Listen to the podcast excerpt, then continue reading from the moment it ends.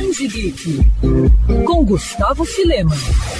A procura por mangás cresceu em muito no Brasil desde a década de 90. Os quadrinhos japoneses já fazem parte do cotidiano geek por aqui, seja pela influência de animes e tokusatsu na TV aberta, ou pela popularidade de personagens como Naruto e Goku. Nesse meio, a editora Panini vem se destacando faz um tempinho com o lançamento de muitas obras, mais recentemente tendo sucesso com títulos como Demon Slayer e Banana Fish. Para falar um pouquinho mais sobre esse fenômeno, o Band Geek recebe Douglas Bettioli, analista de marketing da Panini e que cuida da parte de mangás da editora. Douglas Demon Slayer desponta como um dos principais mangás da atualidade, já contando com uma legião de fãs em todo o mundo. Como é que foi a iniciativa da Panini em trazer o título aqui para o Brasil? Bom, Demon Slayer é um sucesso desde o seu nascimento, né? Ah, com ampla aceitação no, no, mercado japonês. Ele virou uma febre que em pouco tempo se espalhou pelo mundo e a presença do anime ser de alta qualidade contribuiu muito para o hype da, da obra. Nós ficamos honrados de ter a oportunidade de trazer esse mangá para os leitores brasileiros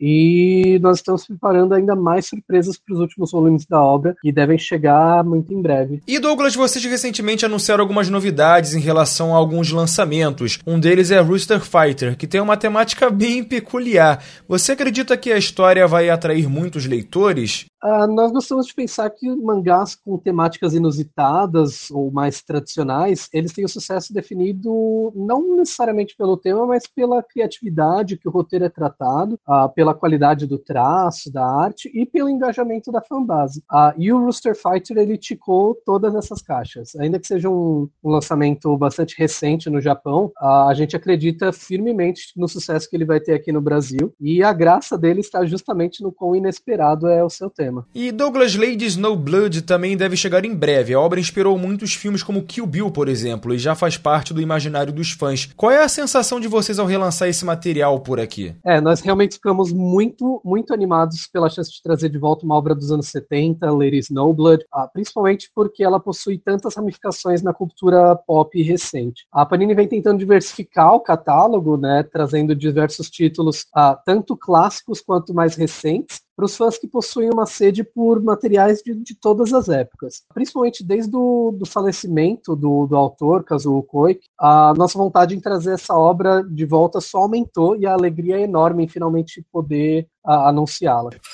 Quer ouvir essa coluna novamente? É só procurar nas plataformas de streaming de áudio. Conheça mais dos podcasts da Band FM Rio.